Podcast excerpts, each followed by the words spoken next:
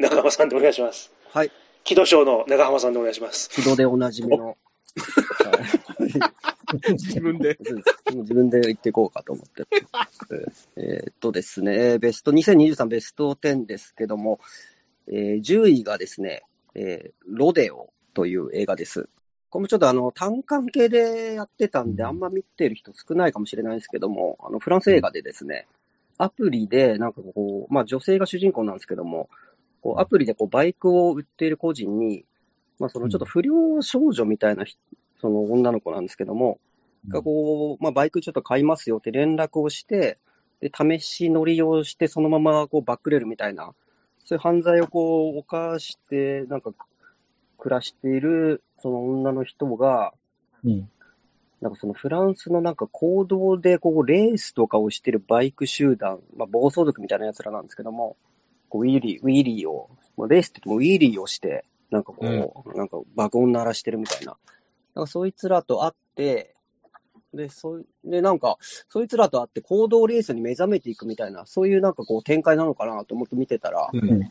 うん。全然そういう話じゃなくて、うんあの、そいつらと会って、で、あの、もっと組織的なバイクの窃盗を繰り返すみたいなですね。想像してる展開じゃないですよ。え青春感全然ないね。ー全然なんかその、そうなんです。あの、構成して熱くなるみたいな展開じゃなくてですね。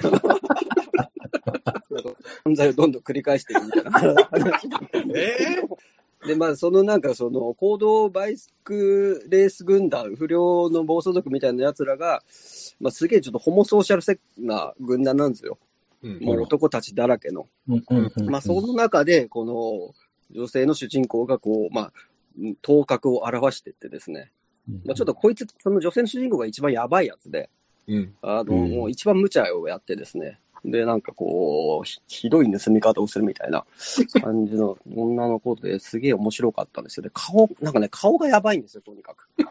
顔。どどういうこ化粧とかすればめちゃくちゃ綺麗な感じなんですけど、目のね、下のクマが、どえらくて、で、もう見た瞬間、あ、この人多分俳優じゃないだろうなと思って、多分素人の人なんだろうなと思ったら、なんか後で調べたら、やっぱり、あの、監督さんが、多分インスタで、あの、こう、バイクに乗ってるその女性を見つけて、それでスカウトしたっていう。とへー、だったんですよね。うん。でもこの子がね、出てきた瞬間になんかね、髪の毛をね、唾で、手に唾つけて、それをセットするんですよ。うんなんか、うわ、すげえな、こいつ、と思って。髪の毛セットして。ほんで、バイク盗むっていう、本当にろくでなしなんですけど。なんなんかでもすげえ面白くて、もう最後なんかね、焦燥感っていうんですかね、命を燃やし尽くそうみたいな、あそういう感じの焦燥感と、なんかこう、いうのをかき立てられるみたいな、そういう映画で。あ、でも青春映画ではあるんですね一応青春、まあなんかいい話じゃ全然ないですけど、あ、そうなんだ。え で面白かったです。へーちょっと変わった映画でしたけどもね。面白そうですね、ちょっと。ただそのなんか、もともとバイク乗りでピックアップされたっていうので、宇梶隆さんと同じですよね。あの、ブラックエンペラーブラックエンペラーの。あ フランスのウカジ。そうです。宇梶さんというふうにイメージして見てほしいまあですね。まあ、なるほど、なるほど。それがこれ10位、ロデオです。ああ、なるほど。うん9位がですね、はい9位、あ、これなんか誰か入れてるかなと思ったんですけど、ちょっと入れてなかったんですが、9位、怪物です。おおー是枝さんの。はいはいはいはい。結構なんか評価割れてますよね、怪物。そうですね。ねはい。で僕はまあまあ肯定派というか好きだったんですけどもね。うん。なんかこう、是枝さんの映画ってやっぱ、なんかいい映画っちゃいい映画なんですけど、他のやつは。なんか、なんかやっぱ見るたびにもう一歩、もっとこう踏み込めばいいのにとうんいうか、うん踏み込みの浅さを感じてしまうと、まあ僕が言うことではないんですけど、いや、言ってきましょうよ。そういう意味ですよ。申し訳ないですけども、言えなかったももっと、もっとこの主題でやるんだったら、もっとこうぐっとそこ突っ込んでほしいなとか思うこと多くて、で、脚本のね、もう、坂本さん、ああ、今やこうはいはい。もう本当に超売れっ子で、超すげえ面白いの書いてる坂本さんの、まあ作品も時々ちょっとセリフがうぜえなと思う時があったりするんですよ。うんちょっとあるじゃないですか。ありますね。はい。SNS でよく話題になるようなはいセリフ使いをすごいするじゃないですか。ばなばバズりそうな感じのトークですよね。そうそうそうそうはい。あの、ちょっとなんか、あ、みぞみぞするみたいな、そういうフレーズをなんか作って、いやらしいなとか思ったりするんですけど、いいじゃないですか、坂本雄二、長浜さ なんかちょっとね、引っかかるんですよね、そこら、ぶぶりっ子というかなんか。ななあんま坂本雄二感ないですよね。だから、脚本が坂本雄二ですけど。はい。だ怪物はそこの、なんかセリフのちょっと引っかかるところがなくて、だからちょっと、二人、うん是枝さんとその坂本さんのいいとこが結構うまく合わさってるなとは思ってですね。そういうので、なんか好きだったんですけども、確かにそう批判されるのもわかるんですよね。エイタの感情とか行動が、いや、よくよく考えるとやっぱり変だと。うん。あんな人はいないはずだみたいな。うん。とか、田中優子が明らかにおかしいとか、うん。あの、なんかそういうのはね、結構感じるんですけど、まあまあ、まあそれでもまあ、いいまあ、トータルいいんじゃないかなと。まあ、見終わった後にすごくいい映画になったの、いい気持ちになったんでね。いい気持ちというかなんか、ちょっとこハッピーハッピーな映画ですね。う、えーそうです。ファッションヘルスに行った後の感想みたいにな ある意味虚しいんだよね。ある意味虚しい。坂本龍一の音楽はなんかすげえ評価されてるけど、僕はあんまいいとは思わなかったですけど、あららら。すげえちょっと戦場的というか、ちょっとやりすぎな感じがちょっとしてですね。あのー中村獅童ですよ。これ、中村獅童のあのお父さんが、ちょっと今日、ね、今まででこれ、ベスト中村獅童の可能性ありますね。そうかも。すごかったですね。あいつにあの、豚の脳みそが入ってんですよ。つってね。怖っ本当に怖いお父さんなんですよね。あれ、どっかな、なんかの営業マンかなんなんかそうですね。なんかやっぱやり手のすげえ、あの、金が稼げる、なんか商社かなんかの営業マンっぽい、なんか家も結構ね、でかい感じでしたよね。そうそうなんですよ、そうなんですよ。なんかいそうみたいな。うんで、なんかこう、ストロングゼロ飲みながら家に帰ってきてね。あいつらの豚の脳みそが入ってんですよ。いや、あのいや、本当やばいんですよね。う んで本当にね、なんか、あれは実は、校長のね、田中優子が、はいその学校の生徒たちの、みんな脳手術して豚の脳みそ入れてたっていう話なんですけどもね。激ホラー映画じゃないですか。俺もはや見てないから、嘘か本当かわかんない。そういう話です。あ、そういう話なんですか？ね。なるほど。理科実験室でこう。ノコギリでの脳頭の頭蓋骨切って、なるほど、なるほど。豚の脳みそとホルモンを詰めて、であ、そういう映画なんですね。え送り込むみたいな、そういう話でした。えーハッピー映画ですね。ハッピー映画でしたね。というのが、えっと、9位、怪物でした。はい。8位は、えっと、イノセンツ。うん。これ、ノルウェーの、結構話題になってましたよ。ノルウェー版、あの、ドームはい、とはい、はい呼ばれ。た、あの、大友克洋のドームにインスパイアされて、ノルウェーの人が撮ったやつなんですけども、あの、去年、一昨年か。一昨年あの、私は最悪っていう映画がありましたよね。あの、脚本書いてる人がこの監督なんですよ。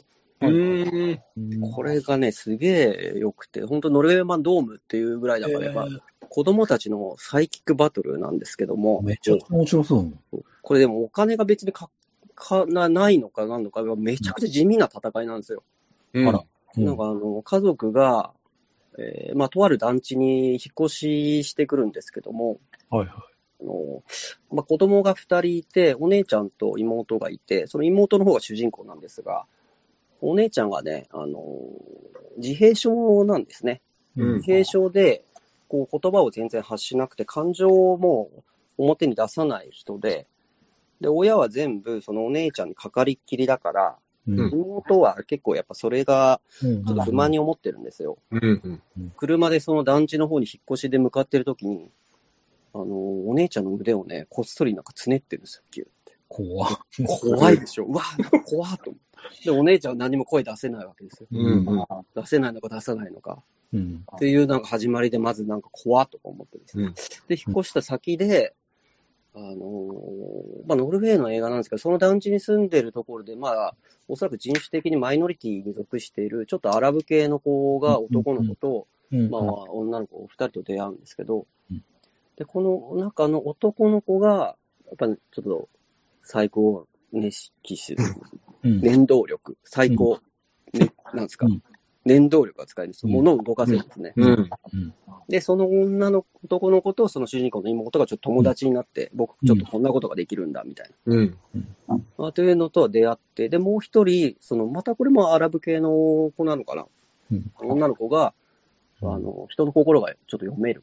うんで、もう一つ、その、自閉症だったお姉ちゃんの能力というのが、超そそれぞれが持ってる超能力をちょっと増幅させる能力があるんですよね。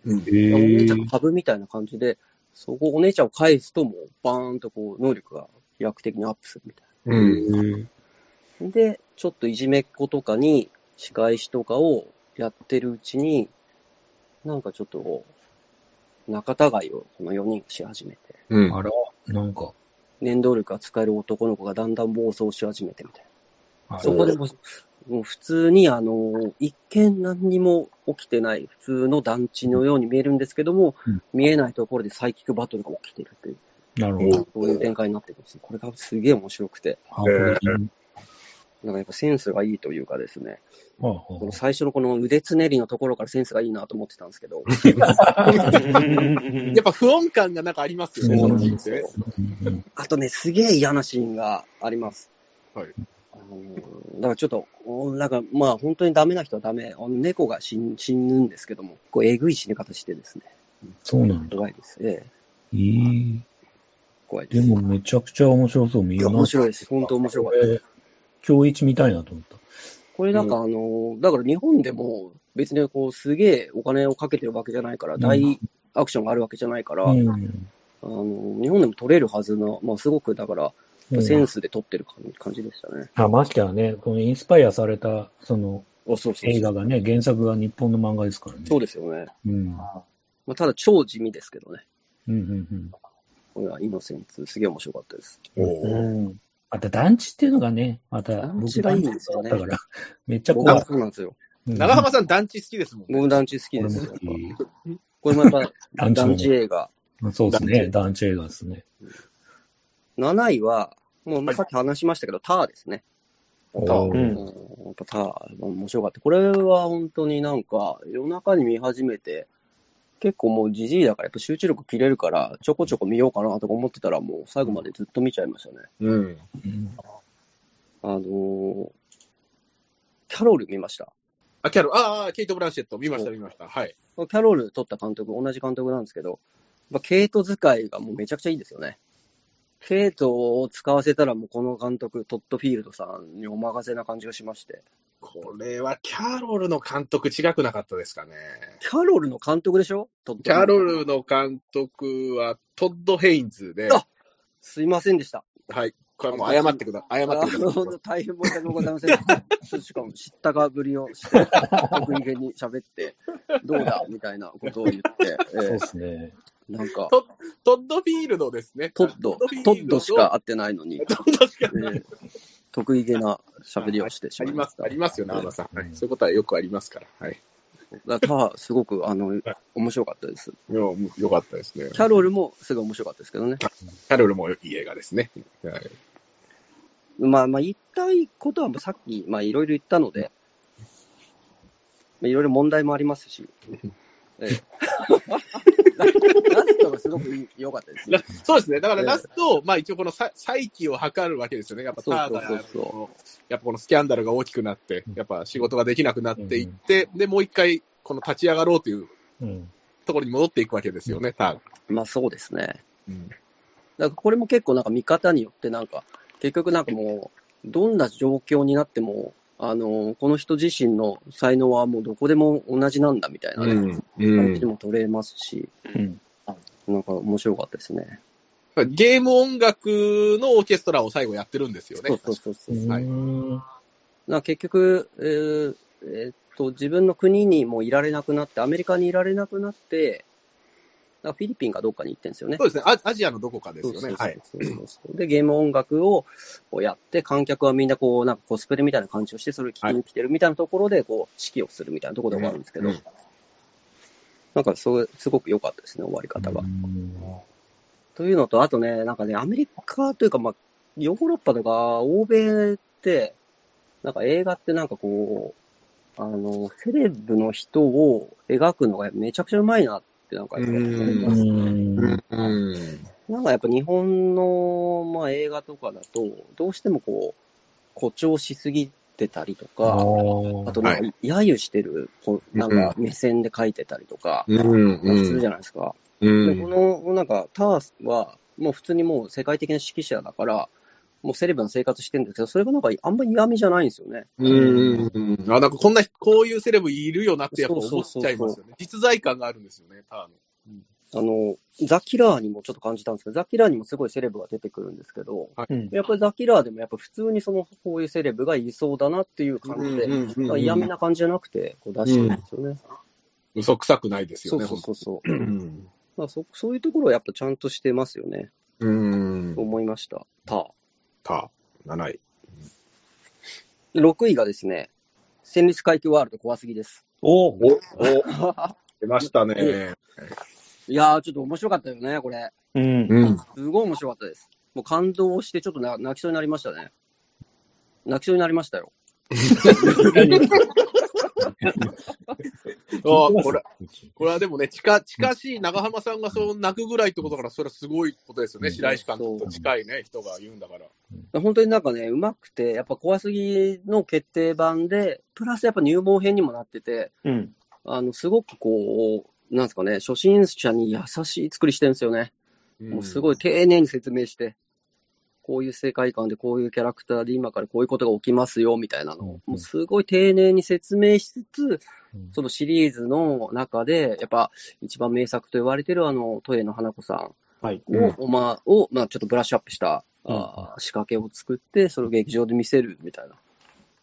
それがな、またね、ピカデリーのスクリーンワンというあの巨大会場で見たんですけど、うんちうん。ょっとまあ感慨深かったですね。うんこんなでかい会場で白石さんのやつがやってんだっていうね。うんしかも怖すぎっていうね。おーちょっとやっぱ、そこでなんかね、それもありつつ、まあ話的にやっぱちょっとね、潜ってくる話なので、やっぱちょっと感動しそうになりましたよね。おーうん、そう。あとね、一応まあキャラクターもね、あの、え市川さんがちょっとね、まあ、キャラクターもアップデートされてる感じでね、工藤さんと市川さんの関係もね、うん。ちょっと現代的な感じになってました。ああ、確かに。というのもありつつ、うんあとやっぱ白石さんの演技、非常に注目してほしいですよね。ええ白石メソッドが今回も炸裂してますよね。どうどういうメソッド、そのメソッドはどういう意味 いや、ちょっとあんまり、あんまり言うとなんか揶揄してる感じになるんで、あんまり言わないですけど、面白いなと思う。あとね、ロケ、ロケ場所が、あの、ほら、そうだそうだ。あのカメラを止めるなの。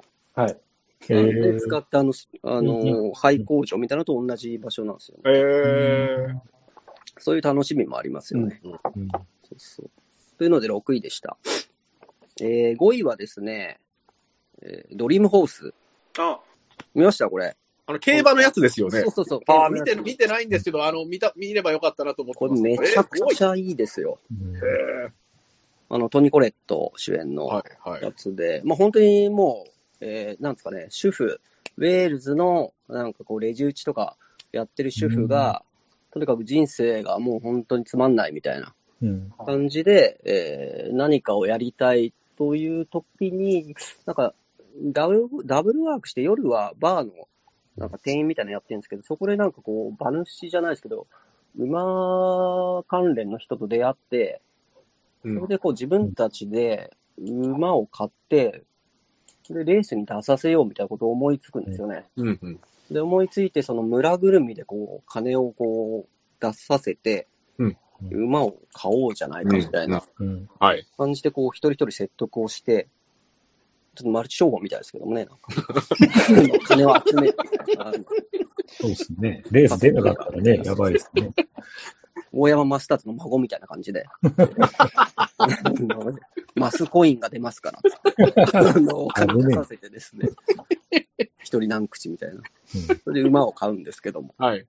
それで、その馬を買って、それで、あの、おそのトニコレットの夫が、あの、もともとあの、牧場をやってたんですけども、うまくいかなくて、もう牧場はもう、な、やめちゃって、家でもただただこうビール飲んでるみたいな夫だったんですけども、その馬が来たことによって、こう自分がもうどんどんやる気になってくるんですよね。おーなるほど。はい。で、これで育てて、それでみんなでこの馬をレースに出させて、うんさあどうなるかみたいな話なんですけうど、まあもうベタベタの展開がななんかめちゃくちゃいい、いい映画な感じしますよね。そうなんもうこのベタベタが気持ちいいんですよ。多分こうなるだろうなっていうのをもううん本当にやってくれて、あこれが一番いい映画見たなと。これも面白そうだな。これいいですよ。これはハッピこれはねー、本当加藤、あは本当にハッピーになります。ですね。ほんとなんか画像検索しただけでみんなもう嬉しそうな顔してますよ。あそう。そのトレットがやっぱりさ、やばい、顔がいつもこう深刻な顔してるじゃないですか。あの、確かに深刻なやばい顔ですね。ヘレデタリーでしたっはけ、いトレット。うんもうとにかくあの顔芸で、バーンってますけど、そのトニコレットがもうなんか笑顔なだけでちょっと嬉しい。ですね。ああ、なるほど。あんな、いつもゴンタ顔のね、前田明が前田明みたいな表情してる寄。せて、はい。ほうれい線の悪魔みたいな顔してますけど。それがもう本当にこう、にっこり笑ってくれて嬉しいんですよね。こういう映画をね、とにかく一年に一本ちょっと見たいですね。本当に良かったです。そうですね。ベタベタでもやっぱりちゃんとね、この、見せてくれるっていうか、うんこここそがなんか腕が問われそうな感じがします。うんああ、そうですね。ううんん、ちゃんとね、そうちゃんと、ちゃんとやってくれるみたいな。良いというか。目が5位で、えっ、と、4位がですね、はいえーコンパートメントナンバー6という、うんこれもまあちょっと単管系でやってたのかな。あのーフィンランドの映画で、まあロードムービーなんですけども、これはね、あのーまあ、主人公が、えーフィンランドからモスクワに留学をしてて、で、まあ、恋人が、まあ、女性の方なんですけど、で、恋人も女性で、あのー一緒に、なんか恋人は女性で大学教授なんですよ。うん大学教授でちょっとインテリな人で、恋人二人で、あの、世界最北端にある、なんか、ペトログリフっていう、なんていうんですかね、こう、昔の人が石とか岩とか洞窟とかに、こう、絵とか彫刻とかをしている、そういうものをちょっと見見に行く予定だったんですよ。はいうん列車に乗ってもう大陸横断して。うん。だけど、その恋人が、なんかちょっとあの、仕事の都合で、もうドタキャンしちゃって行けなくなって、で、もうその、まあ大、恋人っていうか大学教授の方がね。で、えーその恋人がもう一人で、そのペトルグリフっていうのをちょっと見に行く羽目になるんですけど、はい。でまあ列車で移動だから、あの、寝台車に乗るんですが、はい。まあそこであの、ロシア人のちょっとね、若手の男と同室になっちゃうんですね。うん。うん。うん。ほんで、こいつがもうちょっとそやで、はいもうほんとろくでなしんで、うんもう酒ばっか飲んでる、もう微笑みデブさんみたいな。いきなりですか？ええいきなり釣りですか？タイプ、でかい分け方をしたらね、タイプ的に。でかい、ざっくり言うとね。ざっくりです。酒を飲むというところ。粗暴な男なんですか、僕は。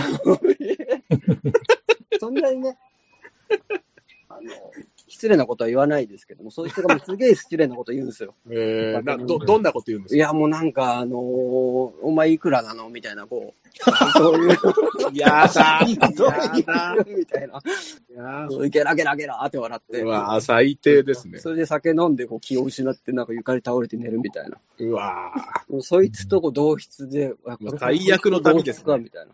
ー本当に最悪だわと思っても、出たり入ったりしてるんですけど、なんかね、だんだんこのロシア人のこの若者がはい、ちょっとね、やっぱナイーブな面とかを見せ始めて、うん。なんか本当にそうやなだけじゃなくて、何かちょっと孤独を抱えてるみたいなのがだんだん分かってくるんですよ。で、ちょっと優しい面とかもあったりして。はい。で、まあ、そういう、もう本当にちょっとその二人が、だんだんこう旅してるうちに、心をちょっと通わせて、なんかそのペトルグリフの方に向かっていくみたい。な。で、その若者もその、その町の出身で、一緒にもう目的地は一緒で、まあ、だんだんだんだんそういう、なんですかね、まあ、恋とかそういう感情とはまた別のな二人のなんか関係みたいなのがこう構築されていくみたいな映画なんですけどもね。うーん。これはね、本当にいい映画。当打ち解けながらでもやっぱちょっと傷ついてみたいなんかめちゃめちゃ繊細な映画ですな。ね。そうなんですよ。やっぱ僕がやっぱ繊細だから。うん。自分で伝わってる。そうね。うん。そうね。実際、だから、ちょっと、わかるわーと思って。わかるそうそうそう。そんな感じの、あ、本当にね、これ本当にいい映画でした。ああ、ちょっと面白そうですねま。たね、ちょっとラストシーンが秀逸なんですよね。最後の終わり方がもうすげえ良くて、これだよなっていう。おおうんちょっと技、ひ技が効いてました。なるほ効くぜって感じでしたね。ど。かのて、かの天命が。ええ。篠山さんがちょっと亡くなってしまいましたけど、ええ今回は可能天命オマージュで、やっぱり、効くぜ。言いたいこれなんかあらすじとかね、長間さんの話聞くと、ビフォー、はいビフォーザサンライズみたいに、あの、リチャード・リンクレイターの。旅先で男女がね、うんたまたま出会って、そこからちょっと恋仲になっていくみたいな感じうんなのかなって一瞬思いましたけど、そういうことでは、恋愛とかではないゾーンなんいやです、か淡いね、なんか恋愛っぽい感じの関係性ってのはありますね。うーん。これちょっとビフォーシリーズ全く見てないからちょっとわかんないですああ、そうなんですか。はいそうなんですよ。でもなんかそういう関係、それ未満の、なんですかね、心の触れ合いみたいな。ああ、ちょっと面白そうですね。これ見ます。うんこれ良かったです。おそれがまあ4位で、3位がですね、3位があのフェイブルマンズ。うん。おフェイブルマンズ。これやっぱすごいよね。これちょっとすげえなと思って。改めて、フィルバーグ怖いと思いました。こんなになんですか、こんなに映画に全振りした人生 ある。ですね。なん。こう、もう、なんつうんですかね、こう、要はあれってメタフィクションになるじゃないですか。うんうん。はい。自分の自伝を取りながら、はい。あの、それをは、その、両母親の浮気を発見して編集をする様をスピルバーグが編集してるわけじゃないですか。うん。はいはい。なんかもう、怖いですよね。どういう気持ちでこれ編集、お前は、かつて自分がやったことを今やってるの確かに普通の精神状態でああいうこと作れないできないんですよ。確かに、トラウマですもんね。これを見つめない、まいまた見つめるのかと思うんうん。いやーこの自分の傷みたいなのをえぐった上で、うんうん独りよがりにならずに、その、なんですか、全世界の人々にこう、さらけ出すわけでしょ。わかりやすいように。うん ちょっとすごいなっていう思いましたね。かもうえ映画の悪魔と契約してますね。いやほんとそうなんですよねはい。そう、だからもうね、呪われてんすよ。うんロバート・ジョンソンが、あのうんブルースを、こうね、四つクロスロードで悪魔と契約したみたいな感じでね。やっぱね、スピルバーグも本当に契約してますね。こんなことできないですもん。うんうん本当ですよね。そうだから、あの、ザトシ先生が言ってた、あの、あのね、ジョックスの、あいつを撮って、で、あの映画の中で本当にちょっと理想的な最高なやつに撮った上で、やっぱすごいなと本当思ったのが、まあ、あのザトシ先生も言ってましたけど、普通あそこで普通の映画の、なんか、脚本とかとか監督は、あのジョックスの男がありがとうってやっぱスピリバーグに言う展開にしすると思うんですよ。うん。うんあんな風に俺撮ってくれてありがとうみたいな。うんうんよかったまあな仲良くなるようなそう感、じの展開で仲良くなもいいですよね。る展開にするのに、あそこで、なんでお俺をあんな風に撮ったんだあれは俺じゃねえみたいな。いや、これがやっぱぐわっときますよね。うんうんうんこれは言わせられないと思うんですね。しかも、あれこそがもう映画のこう怖さを表してるんじゃないですか。うんうんうんだやっぱすごいですね、この人は。うんキモって思いました。こんなに映画に全振りしてキモいと。かつ、しかもあのラストシーン。あうん。なんすか、地平線は真ん中じゃダメだみたいな。上、下にしろってジョン・フォードに言わせた上で、こう、カメラ振るじゃないですか。はい。あれで、なんか、いい映画見させられた気分になるんですね。こんななんかもう、心かき乱されて、なんかもうすげえ嫌な話だし、怖い話じゃんって思ったのが、うん最後はあのカメラ振るだけで、あ、うんなんかいい映画見たみたいな感じでこう出ていくんですよね。だだからもうね、もうスピルバーグにもう手玉に取られて、もうやりたい放題される。映本当だから最後の5分ですよ。だからそのジョン・フォード役がしかもデビッド・リデビッド・ンチなんでリンチなんですよ、これが、リンチにやらせてんですよね。ちょっとすごいですね。恐怖。本当にちょっとキモ、キモいです。イルバーグキモいです。トータルキモいです。の感想が希望。感情が見えないです。どんな気持ちでこれを撮ったのかがわからない。うんすごかったです。これがもう御年もう何、80ぐらいの人が撮れるようなともう考えられない。う。うんん。本当ビビりました、ヘイブルマンズ。あ、僕、あ、ちょっとどうぞ。あのー自分あ自分のその過去をインスパイアして作られた映画っていうことでこれできたんで多分あの劇場映画としてどっか誇張とかもあると思うんですよねああ、そうね。だからあのちゃんとしたスピルバーグの自伝を読んでもう一回この作品見たいんですよ今ううん。本みたいな。そうそうここはちょっとやっぱりね映画としてお話を面白くするためにこう誇張もあるとかやっぱりあこれ元ネタだったのねとか出てくるエピソードあると思うんでうん。ちょっと今後そこ見比べやりたいなと思います。おここがしかもなんかスピルバーグの、なんですかね、こう、あ、映画の作り方のちょっと秘密がそこに隠されてるような気もするしうんうね。ん。おこれは確かにちょっと見たいですね。冒頭からなんか気持ちよかったからね、あの、ミニチュアの列車を動かしてさ、はい。はい。はい。すごいうん、すごいシーンじゃん、あれ。なんかもう、事故のシーンがさ。事故を作るわけですよね、その、怖っとか裏で。はいいや、なんかちょっとやっぱサイコパス系がちょっとあるんじゃないですかうん。わからんですけど。まあでも、こんだけ人の感情が分かってるからサイコパスじゃないのか。とにかくすごいです。もう想像がつかないなと思って。うん。というのが、ベイブルマンズ。うん。はい2位はですね、はい。首。お北野首首です。最高。これ長野さん2回ぐらい見てません？うん、2回見ましたへね。ーすげえいいって言ってますよね。嬉しかったですね。やっぱもう、なんですかね、ちょっとやっぱ久々にね、その、たけしさんの映画を見てね、久々に面白かった。うん。うん。だからやっぱやっぱちょっとね、ずっとね、やっぱりもう、なんか、もうコメント出しづらいな、みたいな。コメントと感想言いづらいな、みたいな映画ばっかりだったんですけども。ああ、面白いなっていうね、映画でしたね。もう結構いろいろね、いろいろ語りたいとこあるんですけどね、あのーちょっとやっぱ、たけしさん、まあ、北野たけしと映画監督はやっぱこう、流れでやっぱ見た方がやっぱ面白いんですよね。うん。うんフィルモグラフィーをずっと追っていくと、うんもうさらに面白くなるというか、なんかあの、まあ、そのとこ、凶暴に月会やりましたけど、映画界のアウトサイダーなんですよね、北野武さんって。うん。で、アウトサイダーだからこその視点でずっと映画を最初の方撮ってたんですよ。うん。あの、要はこう、追跡シーンで走らせない、歩き出すとか、うんうん本当にこう王道がやることを全部やめて、うん。違う、違うやつをやっていくみたいな。というものをずっと撮ってたんですけど、まあ、だんだんとですね、やっぱ映画に取り込まれていくんですよね。だから文法が、うん。だんだんアウトサイダーの視点から、あの、本当に映画に取り込まれた、まあ、まあ普通の映画を結構撮るようになっていくんですよ。で、そうなると、やっぱ僕としてはやっぱり、なんか、だんだんつまらなくなってくるというかまあなんか、これ普通の V シネじゃん、みたいな。嫌ってた映画を普通にやってないみたいなうん感じになって、なんかね、ちょっと興味がなくなってきたりはしてたんですよね。うんで、今回、その首が僕はすごく好きだったのはうん、やっぱりもう一回ちょっとなんかね、この映画だとか、この物語に対してすごく冷めた視点で撮ってるなというのが、あの、明確になんか、あの、他の作品よりもあって、ここ最近よりも。うんだからやっぱね、なんかね、ぐっときたというかですね。うん。まあ、要はこう、すごく戦国のホモソーシャル、戦国時代のあの、うん。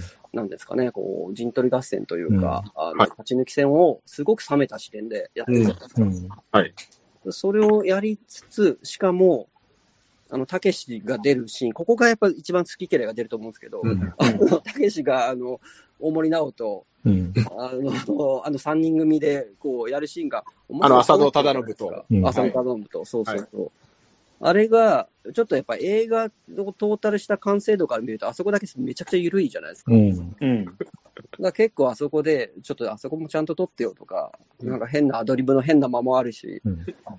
なあれが入ると僕がなんかすごく楽しくて、う。うんんなんかもうずっとこの会話を聞いていたいみたいな。でも本当にもう竹市場のあのね、感じなんですよね。うん。うん。で、それがね、すごく良くて、うんなんかね、という、この批、まあだから批評家の視点ですよね、うんあれはもうね、完全に。うん。というのがある。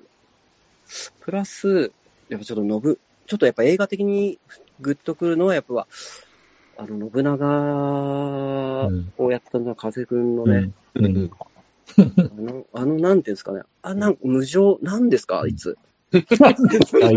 あの、まあ、あの過剰な演技うん目直しに決まっとるかよドーンみたいなのと、ああいうのと、プラスあの、やっぱり能を見るシーンですよ。うん。うんうん。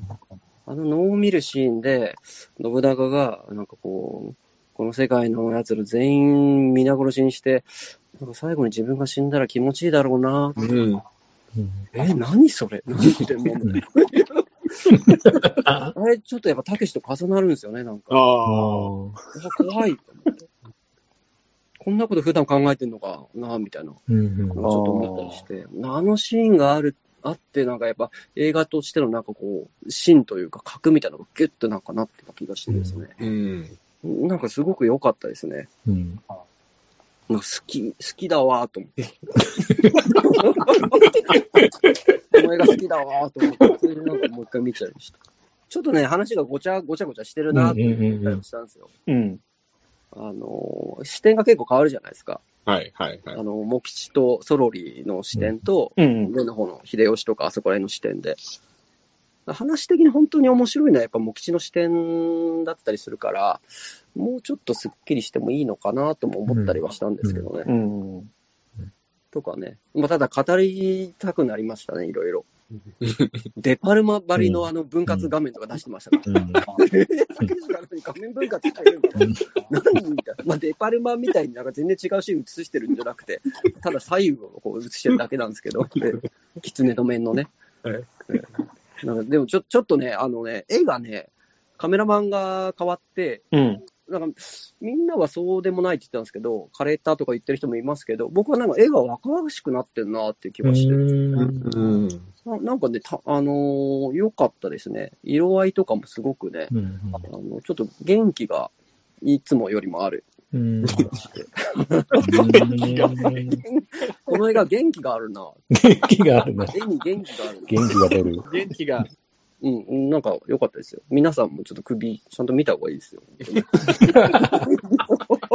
いやいや見ました面白かった僕も見ましたよ。うん見ましたよ。面白かったでしょ。うん。ななやっぱあの、本当そのね、たけしと、あの、ね、浅野頼むと森直のやっぱあの雑談感、本当にこれアドリブなんだろうなっていうところのねやりとりとか、本当もう、もうちょっと見せてよってやっぱ思いますよね。うん。あれこそなんかスプリット画面でずっとやってほしいですよね。左はずっとあの3人が話してでも副音声みたいなや。そうそうそう。音声だなと思いながら見てましたけどね。なんかそう、なんかブルーレイとか円盤出すときはちょっと副音声でずっと喋ってほしいです。ね。なんか僕もベスト10あんな感じでしたけど、なんかたけしの映画この間もなんなんだっけな、うん。間のやつの本読んだんですけど、ちちゃんと間のある本、ま、間のある映画を僕も見ないといけないなと思いながら、確かなんか編集のリズムについてちょっと喋あ、ってたそうそうそうそうそう。そう。いう映画についても語ってる部分があって、そうそやっぱ首とかしっかり面白かったですね、僕も。うあれなんですかね偶数、偶数じゃなくて自分は奇数でうんなんかカットしてるみたいなそうですねそういう話とかもあしってた気ましたけどがしますね。首良かったです。まあ結構ね、これは別になんか、嫌いな人は嫌いというか、面白くないと思う人もいっぱいいるだろうなと思いつつね、まあ好きだなと思いました。うんでもこの時代にちゃんとああいう映画も工業的にしっかり、まあ、結果が出て、うんあんだけの大規模に上映されてるってことですごい価値あるなと思いますけど、確かにうんちょっとね、なんかいろいろ揉めてましたしね、うん。うん。もうちょっともう、もう無理かなってちょっと思ってたんですよね。ううんん。次ももう多分もう取れないだろうぐらいに思ってたら、まああ、そこそこ当たってるみたいなので、うんうんもう一本ぐらい、これは取るのではないかという嬉しさ、希望もありつつ、うんうん面白いですね。うん。で、1位がですね、自分革命映画闘争、石井学龍監督です。おおああ、い学友、石学友の笑顔。これを1位にしてる人間が果たしているのかと思うんですけど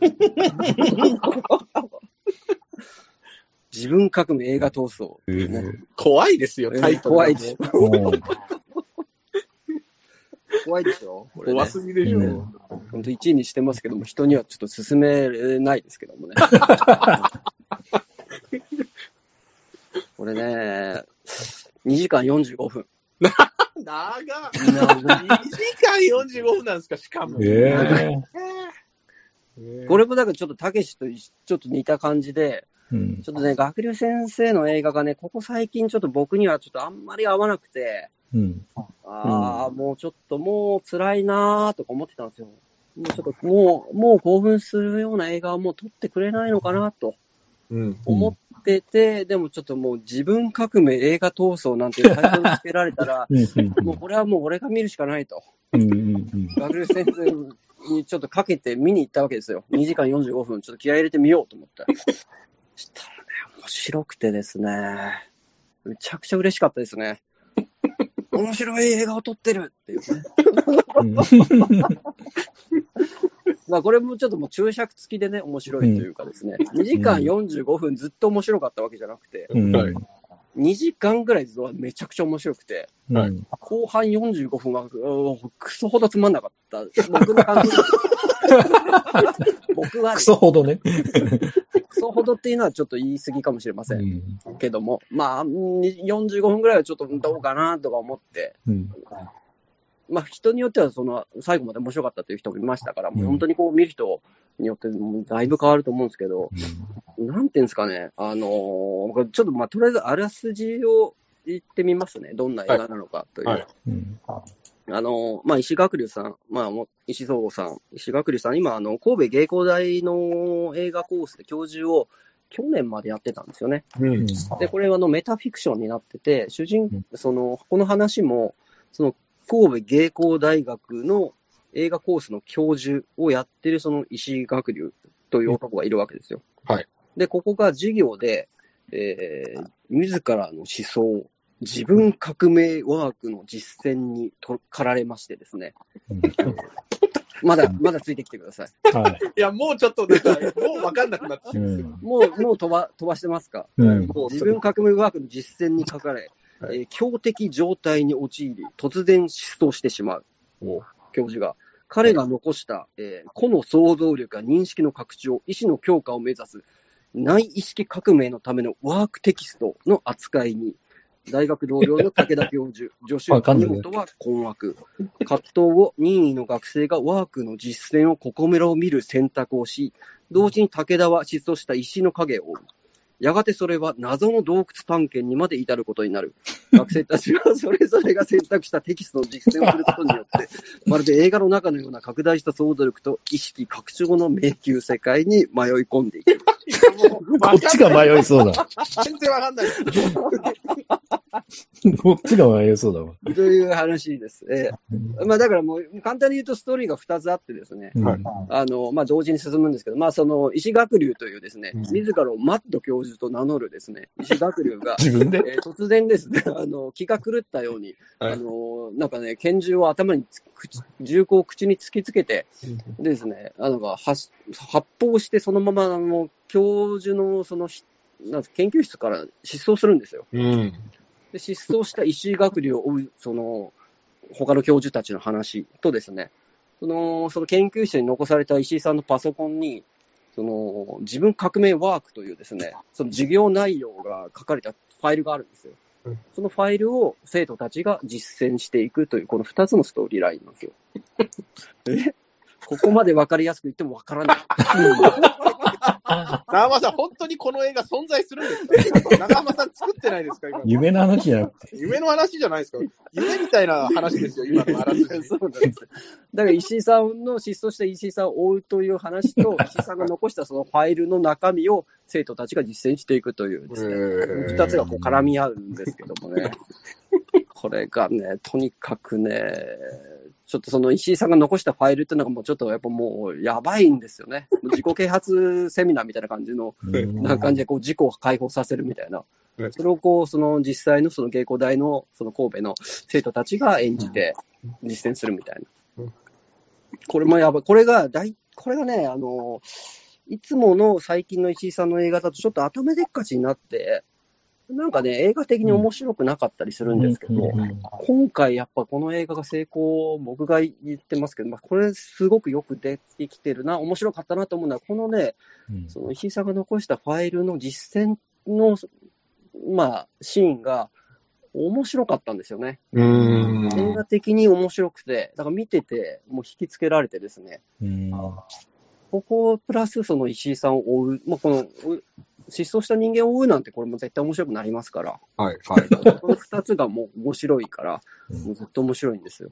えーし、あのーやっぱ僕は石井さん自体が好きだから、うんあの映画にあの思ったよりも石井さんがすげえ出てる。もうそれがもう楽しくて。画面に映ってアイドルる映画としても見れる。うんアイドル映画。で途中であのもういろいろあって、あの後半40分ぐらい、あの石井さんがずっと半透明なんですよ。半透明の石井さんがうろうろしてるみたいな。それがめちゃくちゃ面白くてですね。う んそういうそういうのが合わさって、もうすごく、あの良かったです。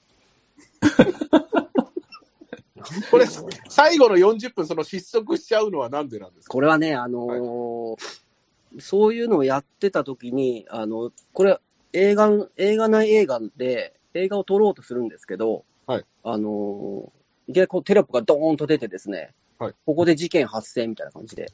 で、はい。コロナになって、うん。あのー映画の撮影が中断されたみたいうん、うん。うん。なことがもうテロップでバーンと出るんですよ。うん。はい。そこで、その、瞑想みたいな感じで、もうなんか映画撮れなくなって、どうしていいかわからないみたいな。感じのごちゃごちゃがあるんですよね。ここから僕はテンションが落ちたように感じて、うんなんかもう、なんか、それの前まではもうこう映画のもう終わりが見えてたんですよ。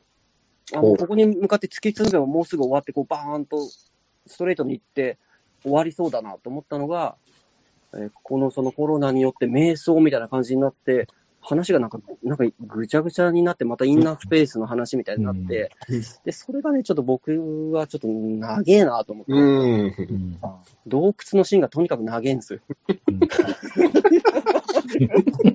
窟のシーンもうとにかくね、ちょっと映画とは何かみたいな、映画の発見をこうするシーンがあるんですけど、はい。もう延々とそれ洞窟でもうずっとやってるから、ちょっと、まあ、もう、もう分かってるからと。もう終わろうよとか思いながら。あんだけさっきまで楽しんでたのに。うんもう終わってくれよって思いながら泣きながら。面白かったじゃん、さっきも。というので、ちょっとそこが、もう僕はですよ、はい。他の人はそこのシーンがめちゃくちゃ良かったって人も言ったりしたんで、これ本当見る人によって変わると思うんですけども、なんかね、そこでちょっと人に勧めづらくなってしまいましたけどただ1位です。すごいですね。たけしと、はい、スピルバーグ抑えてるわけです。そうです。確かに。やっ、ぱね、そう、だからスピルバーグと比べて、やっぱ石井さんがやっぱ素晴らしいところっていうのは、要はですね、みんなやっぱね、あれなんですよ。スピルバーグを目指してるんですよ。はい大体の人は。うんうんうんその、要はこう、模範演技の中で100点を目指してるわけなんですよ。100点満点のテストを受けて、100点を目指そうっていう人なんですよ。その中で多分あの一番出来がいいのがスピルバーグだと思うんですよね。はいでも石井さんっていうのはやっぱね、そういう人じゃなくて、あの、模範演技のテストはやり、やり、受けてるつもりかもしれないんですけど、やっぱ、なんかね、映画のね、枠をちょっと広げようとしてるというか、うん。自由演技をやってるというか、あのーちょっとね、そ、そ、そこに興奮するんですよね。うん。かつ、その実験映画を撮ってるわけじゃなくて、それをエンタメに落とし込もうとしてるという。だからやっぱそ、それが見えた時にすごく興奮してですうね、石井さんを見ててよかったなといううん。気持ちにさせられるっていうんですかね。だから別にね、ちょっとね、その、石井さん本人がどういう意識なのかわかんないですけど、あの、本当は本人はスピルバーグみたいな映画を撮りたいのかもしれないんですけど、わからんですけど、そこは。僕は、その、そういう、その、なんですかね、規定演技の中で100点を目指すような映画ももちろん好きですけど、そういうその、まあじ全くの実験映画だとちょっときついんですけど、こうこういうそのその狭間にあるようなもっと映画ってこう自由なんじゃないかなみたいな。うんなんかそういう、そういうものを見るとちょっと興奮するので、ほうんまあ、確かそれちょっとね、それが嬉しかったですね。う。それが自分革命ワークなんです。自分革命です。ワークしてください。に。なるほど。皆さん。確かに正解を出す100点だとしても、こっち興奮できない時ありますからね。あるほどね。だってこの西井さんの映画なんてあの模範解答がないんですもん。なんかそんな感じでその石井さんの、石井さんの良いところと、まあなんか、石井さんらしいところが詰まってるというか、うんう。ん。そういう映画でしたね。嬉しかったですね。これは石井学龍先生を知らない人が見ても大丈夫ですかね、長間さん。うん、じゃあ大丈夫な人がいないんじゃないですかね、この映画。知らないですけど。知ってた方がいいんじゃないですか。わからないです。まあ知ってた方がまあいいかもしれないですね。え ーどっちかというと。どっちかというと。ファースト石井学流の映画ではないとは思 入門編ではないってことですね。入門編ではないです。入門編はやっぱ普通に、その、なんですかね、栗崎サンダーロードとか、うん。ちょっとね、見てください。うん。っていう気がしますけども。また栗崎とは違うこの映画的興奮がありますから、うんうん。えー石学流の代表作なんじゃないかなと思います。その石井総合の代表作は栗崎サンダーロードですけど、はい石学流の代表作は自分革命映画闘争なのではないかと、私は思いましたね、本当に。えーこんなになんかもうよくわからない話で、こんなになんか、おー面白いんだっていうですね。面白くないところもありましたけども。それも含めてやっぱ面白い。ああ、なるほど。うんちょっと自己啓発セミナー感がやばいですけども。いや嫌なセミナーに通ったと思ってくだ それ、良くないじゃないですか、でもちょっと興味は湧きますね。そうですね。さい。石井さん、最最高ですよ。はい。なんかね、途中でやっぱ石井さんがその発見されるんですけど、はいなんかもうちょっとなん、なんかね、そのそれこそそのスプリンターし先生みたいな感じで、なんか変変なこう、忍者の格好、なんですかね、古武術のなんか戦 師範みたいな格好で、どういうことですか？なんかビニールシートでくるまってみたいな。古武術の、古武術やってるホームレスみたいな感じでなんか山奥に潜んでるんですけど、とにかくなんかやばかったですね。全部面白いなと。こんなのをやっぱ60になっても撮るんだっていうね、石井さん最高だなとうん思いましたね。パワフルですね。パワフルですね。すごい。でも去年先生も辞めたので、今年からはもう本当にね、うん映画監督一本でやっていくんですけどね、石井さんはね、頑張ってほしいです。これからもずっと見続けたいなと思いました。以上、はい。ありがとうございます。一周したところで、あの、年間 MVP を。じゃあ、わ私からいきますか、年間 MVP 発表。はい。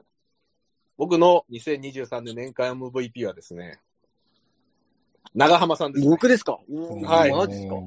やっぱまあ、もう、この木戸賞受賞、軌道でおなじみの、木戸で同じもう本当、ありがとう木戸治なき今、やっぱもう木戸を継ぐのは、やっぱもう長浜さんしかいないですね。準準入賞ですけどね。いやいやいやいや、もうでももうこれはもう素晴らしいことですよ。ありがとうございます。もう、もう、あの、木戸賞のホームページに、これちょうど今日ですからね、長浜さんコメント載ってああ、ますそうですね、はい。もうこれもうめちゃくちゃちょっと良くて、本当ですか？なちょっと僕はな泣きそうになってしまいましたよ、それをもう読んでですね。あもうちょっとね、長浜さんからよく怒られるんですけど、本当に怒ってはないですから。よくね、あの長浜さんと大体僕ははあの会うと、長長浜さん、あの今日もあお疲れ様ですなんていうのもうまず、ほほえみさん、声がでかい。あれ、声がでかいことを僕、めちゃめちゃ長浜さんに怒られて冗冗談でですね。なんでちょっとね、あ怒る長浜さん怒らせないように。いや、いやとんでもないです。いや、もう本当におめでとうございます。あありがとうございます。はい嬉しいです。おめでとうございます。ありがとうございますありがとうございます。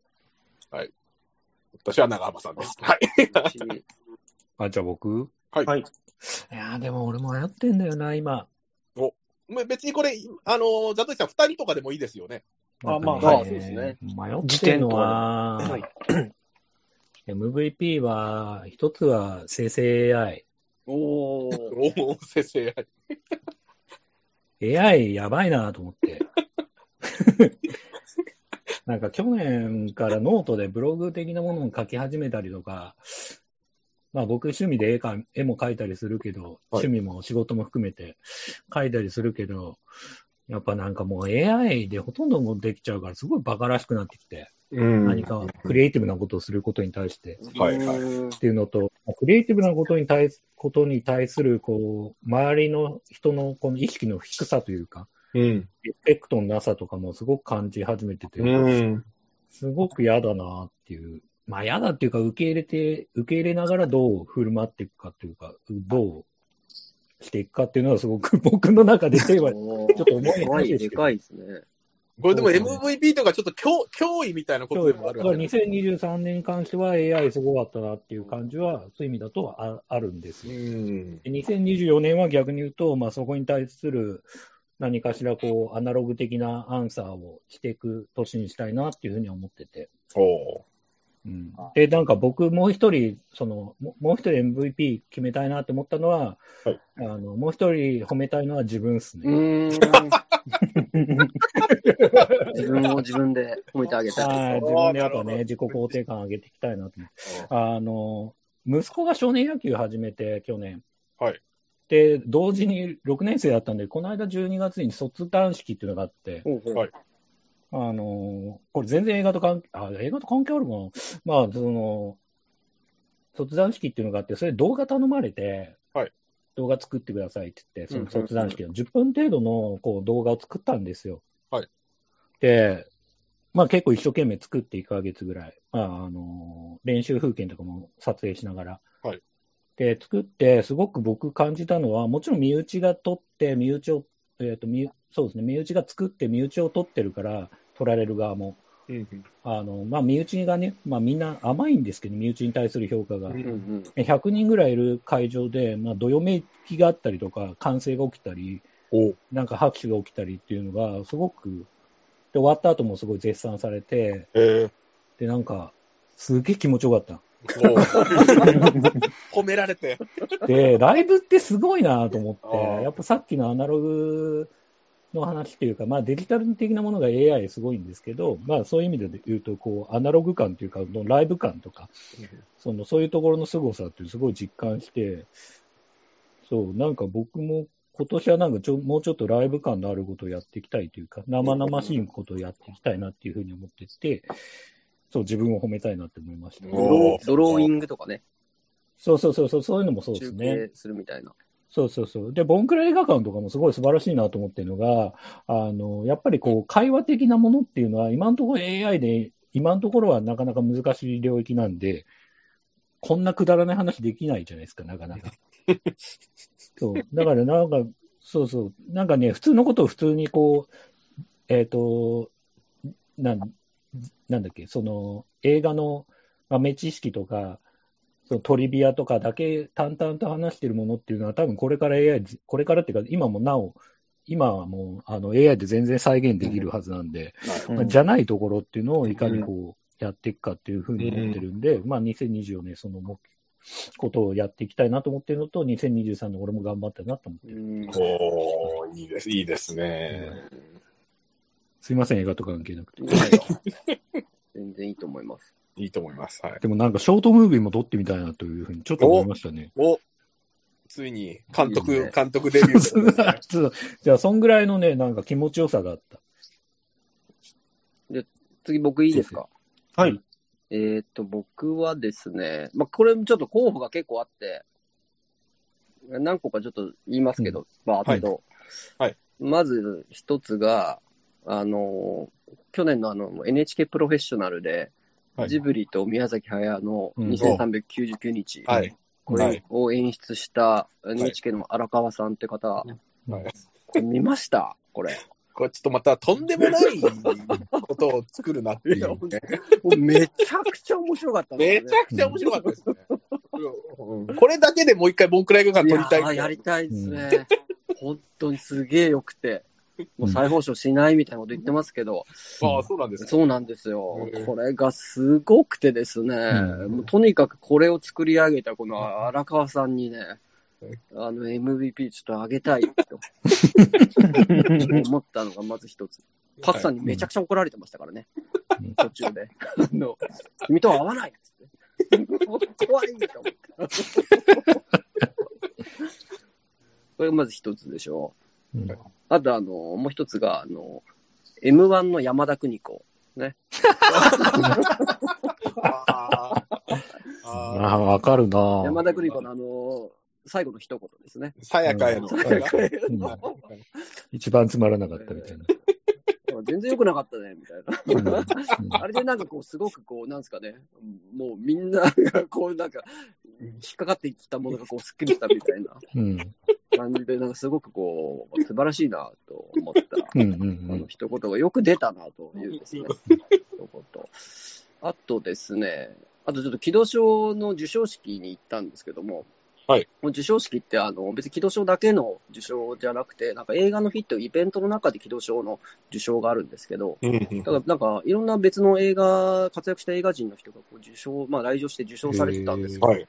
はい。この中でですね、あの、ファーストスラムダンクを作った井上井上武彦さんが来られてて、おめちゃめちゃビッグえすげえ。そうなんですすよ。ごい。井上武彦さんをもう生で見ることができて、すげえ。うん、やっぱ生で見ると、もう全然僕ビジュアルあんまりこうぼんやりしてたんですけど、うんうんあの、孤独のグルメの作者の久住正幸さんそっくりだった。もうちょっとイケメンな気がするけどね。あの、坊主の武将坊主はね。そうそうそうちょっとなんか、それがなんかちょっとグッときて、うんえー、久住正幸さんにそっくりだった井上武彦さん。この候補の一つですよね。そ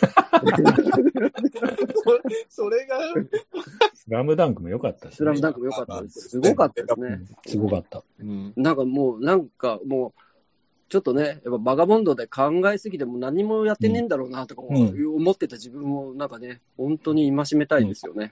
うん。こんなにすごいことをやってたのかコロナケースね、僕もあれ。うんそういうのが一つ。もう一つがですね、あの、ちょっと、香港の微笑みデブさんと、この前、あの、紙のプロレスという雑誌の、はいあの、元編集者のイベントに行ったんですよ。はい、トークイベントですね。トークイベントが高円寺であって、そこで行った時に、その、まあ、お客さんも、その、もうプオタ、プロレスオタクの人たちがいっぱいいて、うん、で、やっぱりそのイベント中にもかかわらず、酒を飲んで後ろで、やっぱ演者よりもでかい声で話していたプオタに一票あげたい。やば。やば。やば本。当にあの人ね、最高。え、スポーツドリンク？ずっとうるせえなと思ってたんですけどね。やば。どうでした？あれ。ちょっとい。や、なんか、たまに、だからそのトークイベントで、まあ、まあ、よく来る常連さんがいると、ちょその常連さんが入ってくると、普通に演者が前で話してるのに、あ何々さん、こんにちは、みたいな、こんばんは、みたいなこと、急に会話し出すんですよ。入ってきたお客さん同士で。普通にでかい声で言うんですよ。もう嫌な客だなと思って。まだいるんだよ、それに。ちょっとね、お酒も入って、なんかね、狭いとこだから、自分の家みたいになってましたよね。そうなんですよ。うん多分まあ顔見知りばっかりだからね、ちょっとそんな感じになってたんだと思います。ここれ、あの、さ長浜さん、昨年のランキングも確か前田明のトークイベントに行った時にいた、うんあの、真っ赤な服を着てた女性あげてそうましたよ。ですね。ええ。うんあの人が一番。はい。これ、ま、毎回このトークイベントに行った人の変な客をここであげるんですよ。客を上げつらうっていうですね。そのコーナーになってるんです。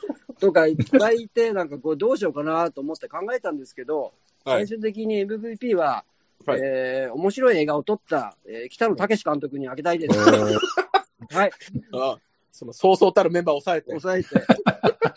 これからもちょっと面白い映画を撮ってほしいと思いました。願いを込めて、なるたけしさんにあげたいです。はい。じゃあ私は、えーっと、じゃあ、特勤マッシュ渋さんにします。うんポッドキャスト仲間。そうですね。あの、一昨年かな、あの、ポッドキャストウィークエンドってイベントを何も知らず行って、めちゃくちゃ規模のでかいイベントだったんですよ。で、すごいなと思って、えー翌年、2023年の上旬に、あの、東中野雑談っていうお店がおの存在知って行ってみたんですよね。で、そこのカウンターの中にいたのが渋さんで、話してみたら、そのイベントの中の人だったと。うんそうなんだ。でずーっと喋ってたらそのまあポッドキャストのまあベテランでもありますしで、ちょっと、あのそこから仲良くなって、あの向こうの番組の公開収録呼んでいただいたりとか、まあ、あの今年も、あ、今年じゃない、2023年の、えー、ポッドキャストウィークエンドの、今度イベントのスタッフとしてちょっとお声掛けされしてもらったりとか、今度中の人としてね、ちょっと参加させてもらったきっかけの人なので、え、ありがとうございましたという意味を込めて、渋さんに、はい、MVP をということです。はい。ちょっとボンクラ映画館がちょっと広がった。そうですね。はい。そうだ。さあの、秋峰社君からその年間ベストのメールはもらったんだけど、MVP のことは書いてなかったんですよ。ちょっと忘れてた。はい、えー追記でですね、秋峰社君に連絡を取って、MVP を聞いてきました。えー MVP は、木戸賞を受賞ということで、え長浜さんということでした。で、時点でですね、大神玄太とえ書かれておりました。なんかお知らせありますか？大丈夫ですか？もう。えーあ、で、僕が一応ですね、あの、その、木戸賞のシナリオが多分来月の中旬ぐらいに、あの、木戸賞のホームページで公開されるので、おまあ、公開されたらもしよかったら読んでください。おー、おー、読みます。楽しみ。あ、それはホームページとかで見れるってことですか？そうですね、木戸賞の、木戸賞で検索すると木戸賞のホームページが出てくるので、はい。ホームページに、あの、来月の半ばぐらいにはアップされると思います。わかりました。こんな感じで大丈夫ですかね？はい。はい健康ですね、やっぱり今年は。そうですね。急に。健康、えー、何ですか？あと、何でしたっけ？道それも徳。忘れるって。もう、もう忘れたよね。記憶。記憶。記憶。ハッピー。ハッピー。仮想通貨。うんか。でやねん。いやね、14年目に突入するんですけど、大丈夫なのかなって、この番組。ましたね、なんか。すごいっすね。ねちょっとそろそろもうなんか体にガタがね、やっぱまあ、来てそうっますからね、すね。なんかいろいろ。という感じでいいでしょうか。はい。はいはい。ということで、え2024年もえよろしくお願いいたします。ありがとうございました。ありがとうございました。ありがとうございましたありがとうございました。